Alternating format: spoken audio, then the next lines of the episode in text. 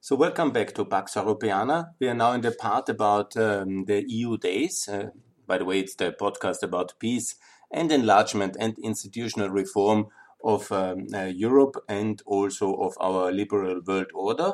And now it's about the 17th of December, and that's a very special day in Europe. I'm talking about the 17th of December 2005 that was the day when the Republic of Macedonia was granted the EU candidate status.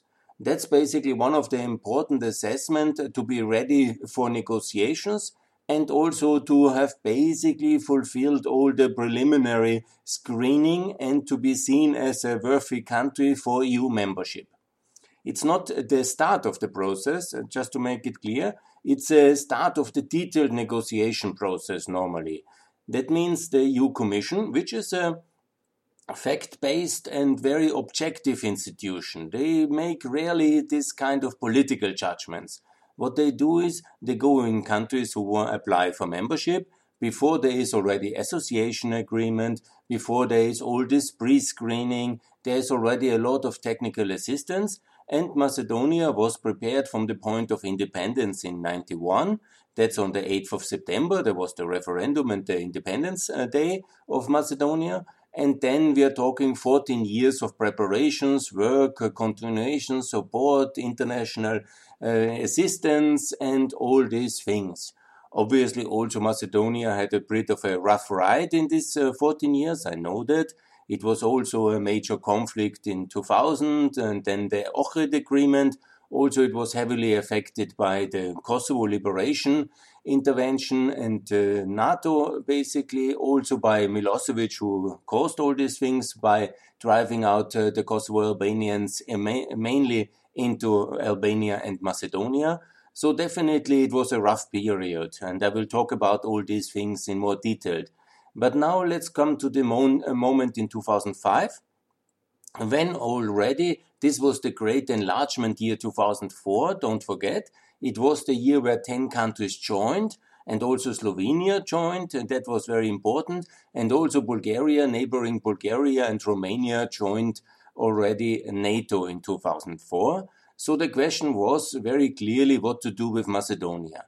And Macedonia, it's actually a 200 years old question what to do with Macedonia in European politics since the Vienna Congress. So nobody shall be surprised that the uh, issue how to integrate Macedonia was somehow on the European agenda since the Vienna Congress. Short reminder. So we are now in 2005. And obviously, George Bush was president, his uh, re election he was absolutely doing so much for Europe with the 2004 enlargement of seven countries of NATO, leading then to the EU enlargement of 10. And already at the celebration in the White House lawn, when the seven countries were invited uh, to uh, celebrate together with George Bush in 2004, it was already present Croatia, Albania, and Macedonia obviously it was already there to celebrate. So it was very clearly meant that Macedonia will also join together with Albania and Croatia NATO and is then set on a reasonable membership. Let's see, 2009 was done the membership of um, Albania and Croatia. And uh, 2013, Croatia joined uh, already the European Union. So in a normal world, yeah, a world with European decency and American leadership, I think Macedonia would have been in the EU already together with Croatia. Because in many ways they are quite similar countries. Yeah? There is not so much difference. They were together in Yugoslavia. They had um, also different experience with uh, uh, the crisis in the break of, of war, but they became independent both in 91. So there was actually much less war in Macedonia the conflict in 2000 and 2001 was much smaller than the Croatian War. So ultimately, there was also a settlement of the um, uh, issues internally with the Albanian minority, with the Ohrid Agreement negotiated by the international community. And obviously, Macedonia was very, very helpful to NATO and to the Kosovo Albanians, obviously, but especially to NATO in the important questions about access uh, to uh, Kosovo during uh, the Kosovo Liberation War and also during the afterward and uh, helpful with KFOR. And it was really, Macedonia is a friendly country to the West in all aspects. And so it was very clear that there should be in a normal world already membership in 2013 would be completely and easily possible in a normal world. Yeah. But unfortunately, since the um, great financial crisis, the election of Obama, his less interest in European details, this was all too small for a big man like him, and also his effort to leave Europe to the Europeans, a famous recipe for disaster and neglect once this is really done by the Americans. Yeah? Now America is back, and hopefully America is back also for Macedonia. Because actually, without American leadership, Macedonia will never join the European Union, because that's unfortunately the sad status of our affairs. So let's come a little bit more to the situation, how this all happens. Because in the 17th of December 2005, the world was still fine and everything was good. The European Commission has decided uh, to open negotiation uh, to uh, grant the EU candidate status. That means also you get the funding lines of the instruments of pre-accession, you get technical assistance, you know, and the world was more or less really good. You know, this was Europe. This was uh, the finest moment. It was clear that we will move forward with integrating Macedonia in the European Union. But then came several things which unfortunately completely derailed all this agenda. First of all was, of course, the Bucharest summit and Karamanlis from Greece uh, derailing the Bush enlargement agenda in a very populistic, nationalistic, terrible effort to block uh, Western unity and NATO on behalf of a Greek nationalist uh, propaganda platform. That was unfortunately then also allowed to happen. I don't exactly know why this was slipping away, but it's not meant to be. And actually, it took then 12 years and a very complicated period of instability in Macedonia in order to get this uh, done. Now, on the 27th of March 2020, we can celebrate then Macedonia being in NATO. And what exactly was won by these uh, 12 years? Um, it is 12 years, yeah, from 2008 in Bucharest to the NATO accession, 12 years lost in transition and in chaos, basically, because it was a very chaotic phase. I will talk about the details of exactly what happened in this period in a different podcast, because now I would like to focus on the immensity of how long it took. Uh, we lost 12 years, and now in the EU. Is uh, Macedonia already in the in the European Union? No, because you know what happened. Macedonia had to change its name it was actually, to my view, a very decent thing to do, and Macedonia should have done that a long time because the proposal for Northern Macedonia was already around uh, since decades, and it is a minor change for a name. So that was actually very decent and should have been done already beforehand. Yeah? But nevertheless, yeah, Macedonia did this. Many people in Macedonia felt very much offended by this because also in Macedonian there is nationalism and also in Greece there is nationalism. So a decent uh, way forward was found then in the Prespa Agreement, which is a very historic and one of the few really major achievements in the last 10 years, maybe the only real major achieve achievement of European and American diplomacy in the last 10 years in the Balkans, or let's say maybe since the Brussels Agreement in 2013. That was also a major achievement. So let's uh, between Kosovo and Serbia. But the rest was from that moment, unfortunately, going downhill. So we are now at this Prespa agreement. That's historic in 2018. Yes, before also Macedonia has uh, concluded a friendship agreement with Bulgaria, also settled these things, and then Macedonia did a referendum, and that was uh, positive. Obviously, with massive Russian intervention already, a major boycott campaign, that was a tragedy. And then what happened is the following, and here we come to the problem, and it's really very bad. There was also, um, just to explain again, first the referendum, then the treaty had to be ratified. Then the re- uh, treaty was ratified with two thirds in the Macedonian parliament. That was already really very complicated process, uh, and it took a lot of uh, complicated man- um, uh, maneuvers uh, to get this done because of the relations and the votes in the Macedonian parliament. Yeah? And so this was done. Then it was a very close vote in Greece as well. It was 153 to 146. Yeah? So in both parliaments, this compromise of North Macedonia and the attached Prespa agreement passed, but you know, on a very complicated and small margin ultimately. So we are then in 2018, then both um, the final ratification and votes in 2019, and then came President Macron and vetoed in October 2019 the enlargement process of uh, Macedonia and of Albania. I mean, this was really one year after um, all these very complicated uh, votes in Skopje and in Athens, and a major common intervention in Macedonia and in Greece uh, from the Western powers, comes uh, the president of France and derails everything. I mean, you have to imagine this. Yeah? You know, he is the young president of France. There is a decade old issue, uh, which is actually 200 years old. There is a massive uh, effort from the West, from the EU, from uh, everybody in the European Union and of the US, also under Trump, uh, don't forget. Yeah? So there is this major effort and there is this major progress. and there is a massive Russian operation against it. Yeah? This is going until violence in the parliament and, you know, a lot of uh, things. Yeah? And then the French president vetoes the start of the negotiation to the European Union of a country which uh, is already at that stage, it was very close already to NATO membership because that happened finally only um, three months later, four months later, but already which was in the pipeline for EU since 2005. I remember on the 17th of December 2005, at it, and this time Emmanuel Macron was still not even a, a parliamentary assistant, yeah, in France, yeah. But later he became, with all this um, uh, French politics, he became the president of France.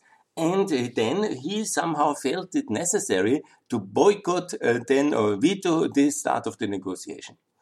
I mean, this says oh, everything about European reliability. These were people in the Greek parliament and in Greek politics and in North Macedonian parliament and in politics who took great personal risks to vote for this. Because in a nationalistic context of uh, the Balkan politics, everything is very emotional and politics about this issue is very toxic. Otherwise, it wouldn't have been 30 years of international effort to help this uh, uh, situation to be settled. Yeah. So the people who voted for the Prespa agreement, both in Skopje parliament and in Athens parliament, and they were really very courageous people. Because jingoism and nationalism is always the easy position to take. Yeah? in all kind of um, uh, tables you will be applauded yeah? and in the media it's easy yeah, i'm for greece i'm for macedonia you know that's a simple thing to go in and uh, somehow vote in favor of a complicated agreement, which, uh, which has in, in, the nature always a lot of compromises inside, is something which takes courage. Yeah? It takes leadership. It takes morals. It takes cojones. Yeah? And that was done. And it took also a major uh, American and European effort to get it done. A lot of taxpayers' money, a lot of uh, direct intervention. There's no doubt about it.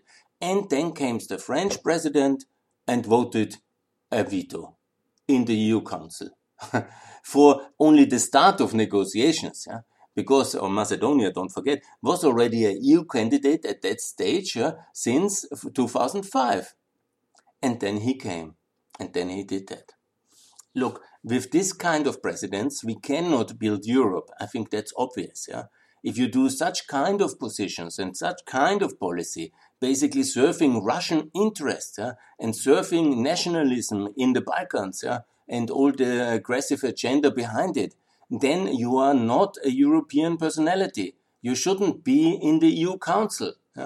We can do without France in Europe. I repeat it, we don't need such a France, such badly led France in the European Union. Just stay in the customs union, economically fine. But if you are for this kind of positions, then you are not uh, worthy to sit in the European unification process at the decision making point. Because that's really completely reckless irresponsibility. Anyhow, so now by time all this has a little bit changed, and you know, there is now hopefully a kind of uh, settlement. But I would like to reiterate. Uh, here's the point. Uh, from the end of the Cold War in Europe in 89, Poland was a free country again, had free elections, reformed itself, and joined in 2004. That's exactly 15 years. And this is about what it takes from a communist dictatorship to a European Union country.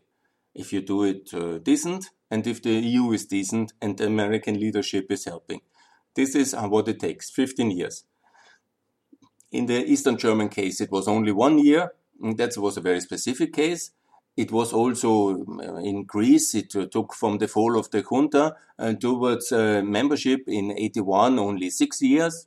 Good there is different cases you know you have maybe very short uh, cases like the greek one in the in the spanish case it was also from the death of franco in 75 to um, 86 it's 11 years so that's about what it takes yeah? between 10 15 years normally good for croatia if you take the end of the croatian war in uh, 95 as the turning point towards peace and unity and then it took until 2013 that's as well from 1995. Uh, it's about uh, 18 years.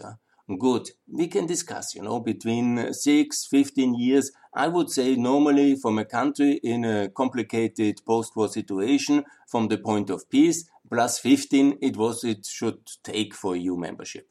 So Macedonia was at peace in 91 already recognized then uh, fully in 94 by the Americans. It took some time. Good. Then you say, okay, maybe you uh, count the 2001 Ohrid agreement as a starting point. Yeah. Good. But plus 15 after Ohrid, when are we? Where are we? That means basically uh, 2000, uh, 2017. Uh, okay. But it doesn't mean 2020, uh, 35, as Mr. Macron says. So here I want to make it very clear. When you see all the enlargement rounds up to now, it is a 15 years process uh, and not a 30 years process. And there is no single possible argument to be made against Macedonia or North Macedonian's EU membership. Because administratively, obviously, the process of preparation is already happening all the time it never fully stopped. The, obviously, every government reforms, and you know the progress is obviously there. Macedonian is, by the way, one of the best prepared countries in many key aspects when it comes to the, the digitalization of the public services, the digital cadastre, the taxation system. In every aspect of public administration, also in the rule of law, there is enormous progress obviously the politics and the political divisions is a major issue in uh, Macedonia. But why never the body politics came to healing? Because of all the injustice of the rejection in NATO, of NATO and of the EU. Because inside, the, when already NATO membership would have happened, the big question would have been clarified. Russian intervention would have been much more less. So it is a failure of Bucharest but it's also an unforgivable failure of Mr. Macron, of uh, President Macron, to do this veto. And we have to now, in this period from 2021 to 2024, to fix all these issues and to fix them fast. Yeah? Because we cannot allow instability to reign in the Balkans. And we have invested heavily in the progress, in the uh, agreement, and in all these attached uh, efforts. Yeah? And you know, it cannot be that one president comes in Paris completely irresponsible, reckless. I repeat it. It's completely irresponsible recklessness.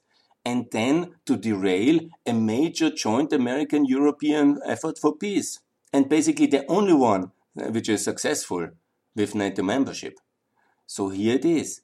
Macedonia, please adopt the euro immediately in 2021 and then also European Union integration and voting for the European Parliament for the citizens of North Macedonia already in 2024 together with Albania and Montenegro. This is without any alternative. And everybody, and especially Paris, yeah, there is no way this can be blocked. There is simply no way. But for this, obviously, we need America We need America to tackle Macron. I repeat, Biden, you have to tackle Macron. We can unfortunately not do it very easily. But his 2018 and 19 positions on uh, Macedonia and Albania has shown that he is an irresponsible, reckless politician. And he is a danger for peace in the Balkans. He has to be addressed. It's absolutely clear. Please, this is the priority. Because peace in Europe has to work in small puzzle pieces. Huh? This is the reality of Eastern Europe. We have to focus concretely country by country. And here it's very clear. Bosnia in NATO, I made this podcast already, but here these three countries of Albania, Montenegro, and North Macedonia, obviously they have to do their part. Adopt the euro, that's the goal, and continue also with all the reforms of the rule of law and the corruption and all the other things which are ongoing. This is a decade long effort already, or three decades in the case of Macedonia and with great progress already on the ground. And everybody who reads enlargement reports or goes into the detail knows that there is enormous progress in uh, transparency and accountability. It's basically the big political questions where, the, uh, where we are stuck. And here, absolutely, we need America to be back, but not in the Balkans, but in Paris. And if necessary, in Athens as well, and in Sofia. Because don't forget, the recent scandal was then that after the, the whole complicated process with Greece was already handled, then came suddenly in Bulgaria and started with its own uh, fragilities to be exported towards Macedonia. And given that that is also a very complicated history involving Yugoslavian past, and the uh, Paris Peace Treaty and the way the Balkan Wars uh, were won or divided the land of Ottoman Turkey, and even maybe a much longer history of this whole um, uh, Macedonian revolutionary organization and how basically the resistance against uh, Turkish uh, colonialism in um, the European continent was organized in the end of the 19th century. But really, seriously, is this not much better to be dealt in kind of historic um, uh, discussions or on Twitter? Do we really need to deal with that in the level of membership? Do we really need to blackmail our neighbors to impose our narratives on them? Do we not have any kind of um, mechanisms others than this to deal with it? I understand obviously the politics also in Bulgaria. That's again the same Balkan nationalism and jingoism and kind of uh, hooray patriotism, which uh, is for some people useful to catch votes, obviously, yeah, in the upcoming Bulgarian election. But it's again, you know, you see the irresponsibility of the European politics for itself because it would be so easy to give um, Bulgaria what it really wants. The Bulgarian uh, leadership, and that was also the Bulgarian voters want really. Yeah? They want to be in Schengen fully as a member, like they should. They want to have all the same rights like everybody else in the European Union. And we have withheld this from Bulgaria for too long. And we have basically punished uh, the Bulgarians for their elites' failures and then, of course, this elite is then, because they don't produce real tangible results for the people, is going what all elites do in that moment when they don't have a lot to show, is in kind of jingoist, nationalist, uh, kind of uh, uh, anti-foreigner rhetoric. Uh, and that's in that case, obviously, the anti-Macedonian rhetoric. And you always, in this very complex uh, entanglement of the Balkan borders since 1912 and the independence in 1908 and you know how these whole borders were done uh, during all these wars the balkan wars first and second and the world war one and the settlements in paris and the second world war and then yalta and all these kind of efforts and the for and communist uh, and you know you can always find for everything an argument because everything has changed so often and everything is so toxic and the populations are so mixed. So when you focus in on the year 1878 or of the Berlin Congress or in 1912 or in 1921 or you know, you can argue basically everything. Every land border change and every population exchange has already happened. And you can find a mm, kind of reasonable sounding argument for everything. But this has to come to a stop um, operators in politics, like uh, who use this, have to be stopped by a prime authority. And as if we in Europe are doing as if it would not concern us, like we would be powerless uh, to rein in uh, Bulgarian nationalism. When all these countries receive at the same time, I would like to repeat a bit the economic aspects. Yeah? Greece, yeah, at the same time when it stopped NATO accession of Macedonia, was producing an unbelievable, terrible bankruptcy in that period. Uh, while they kept up their vote on Macedonia, they were consuming uh, double digits of billions of European taxpayers' transfers in the whole crisis from 2010 to 2015, and a lot of generosity in all aspects from us. Yeah? The Bulgarians, not only now, but constantly a massive uh, subsidy receiver. But, uh, you know, all of them and the, the whole project of the European Union obviously built on solidarity, meaning subsidies, meaning better living standards in such peripheral and poor regions like Greece and Bulgaria, which have never any chance to develop without the common market, our common security, and our common solidarity. It's not their fault. And that's the geography. That's the region they live in. They need this external framework much more than we need it in Western Europe. And you know, that's absolutely the fact. So they get all this, but nobody calls for a kind favor not to make a big problem and not to lead to war or not to veto something. I mean, you have also to imagine the kind of um, surprise, I think, in the eyes of George W. Bush in Bucharest when he kindly asked Karamanlis, who was at that time already a very um, desperate economic actor subsidized since 81 and only on American request, on Reagan's request in the European Union in 81. Let's not forget that, yeah.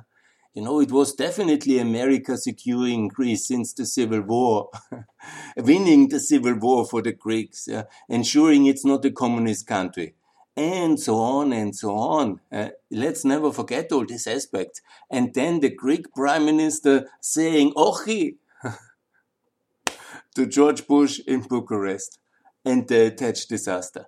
But it's the same way Borisov saying now no to in December 2020 was now recently uh, towards uh, the start of negotiation of Macedonia. And you know, these are countries, I have been in all of them and I love them all. They are very beautiful countries, you know, great people. But, you know, that their political elite is allowed to object to really important geostrategic position while at the same time receiving double digits of billions of transfers from the European Union.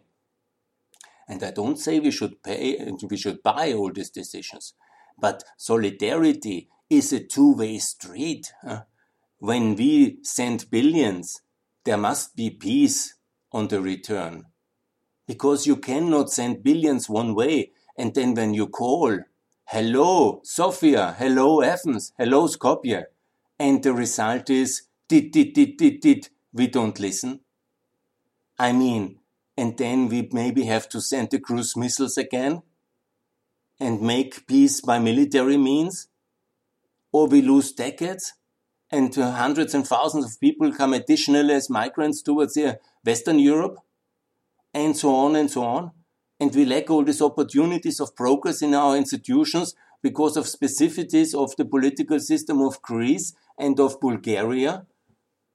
At the same time, in any crisis, now again, in the SURE, SURE is the instrument of subsidizing during the corona crisis but also with the recovery fund where we just have now 750 billions additionally put. It's anyhow not enough. And I'm for more solidarity for Greece and for Bulgaria. Don't get me wrong.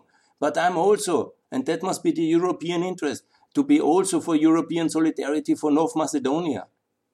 Just because one country was not communist and therefore urgently invited in the European Union like uh, Greece or the other country like Bulgaria was um, a very important country, obviously, for us uh, geostrategically, like they all are very important uh, geostrategically, because that's simply a very important area in our relation with Russia and Turkey. So we got it in in 2007. There was a lot of corruption. We had to clean up everything, and it is still a very highly corrupt country, unfortunately. And we have patience, we send money, we support, we reform, we build all this infrastructure, and, then then the, the council Borisov, the prime minister, and says, by the way, we have now elections. I didn't get what I want recently. It was not enough billions. So I vote no. And it's in the right of the Bulgarian nation to say no to North Macedonia because it was never a nation, blah, blah, blah. I have some reasons historically. And everybody else in Brussels looks on. Hmm, hey, Boris, hmm, what can we do for you? We, I respect you. You are such a great leader. But we can do nothing. Nobody in, of the whole European elite is able to call him and say, get a grip. One, two, three. You have three minutes now to get this veto off the table or we cut your funding. And you never turn up at the EPP power meet, uh, political bureau ever again. And no photos anymore with you. You have understood? Nobody says that. Everybody says, yeah, we have to understand because they don't know the history. They have not learned the history of the Balkans. And ultimately, they don't care for new enlargement. And they think it's anyhow too early. Let's wait another 20 years and let's wait for an American president who really pushes for this. Yeah? Because only America it seems to be a responsible actor in the European periphery. And Europe has failed the European periphery again and again always appeasing the bullies like Serbia and Russia and not helping the countries to really get into the structures of defense, security, and prosperity. And then it is always to wait until America is back, until America sorts out the things. And then the same politician says, yes, no, you know, if Biden called me from Macedonia, okay. And so far we are. And that's the reality of our European unification process at this stage. Not that it is bad, on the other hand, but we lack uh, leadership and courage, and we lack beliefs and values, and we lack a little bit of uh, strategy. And it will be all much better because America is back again, and Macedonia, please adopt the euro now and join the European Union and send good parliamentarians for the 2024 elections and be sure about it's possible. It can be done and if it's not done, it's a, a tragic mistake. And mark my words, all future crises in Macedonia can be blamed exactly to the indecision of Berlin and Paris and others who have supported such um, bad uh, policy of rejecting and delaying. And never forget, yeah, Macedonia now is already longer EU candidate uh, country than Poland was from the transition of uh, 89 towards membership and there is something wrong, and it's on our side and the mistake. It's on the European Union side the mistake. It's Germany and Paris to, uh, and France to blame, mainly Paris, and this must be rectified immediately. So I call for Macedonia to be full member of the European Union in 2022, maybe three, but for sure, the parliamentarians have to be sent already to the European Parliament for the European Parliament election of 2024. And that's absolutely together with Montenegro and together with Albania, because all three are NATO allies. And that means something. At least it means something for America under Biden. And that's important. If we have no kind of courage in European Union, then at least, you know, let us basically be sorted out by the American president and shame on all European politicians who have forgotten the values of the common house of Europe and all the great speeches of the 90s and the 2000s. And now they have seemingly been forgotten. But okay, I'm sure that Joe Biden has not forgotten any of it. And he has not forgotten European weakness in the Balkan Wars. And he will remind everybody on this position.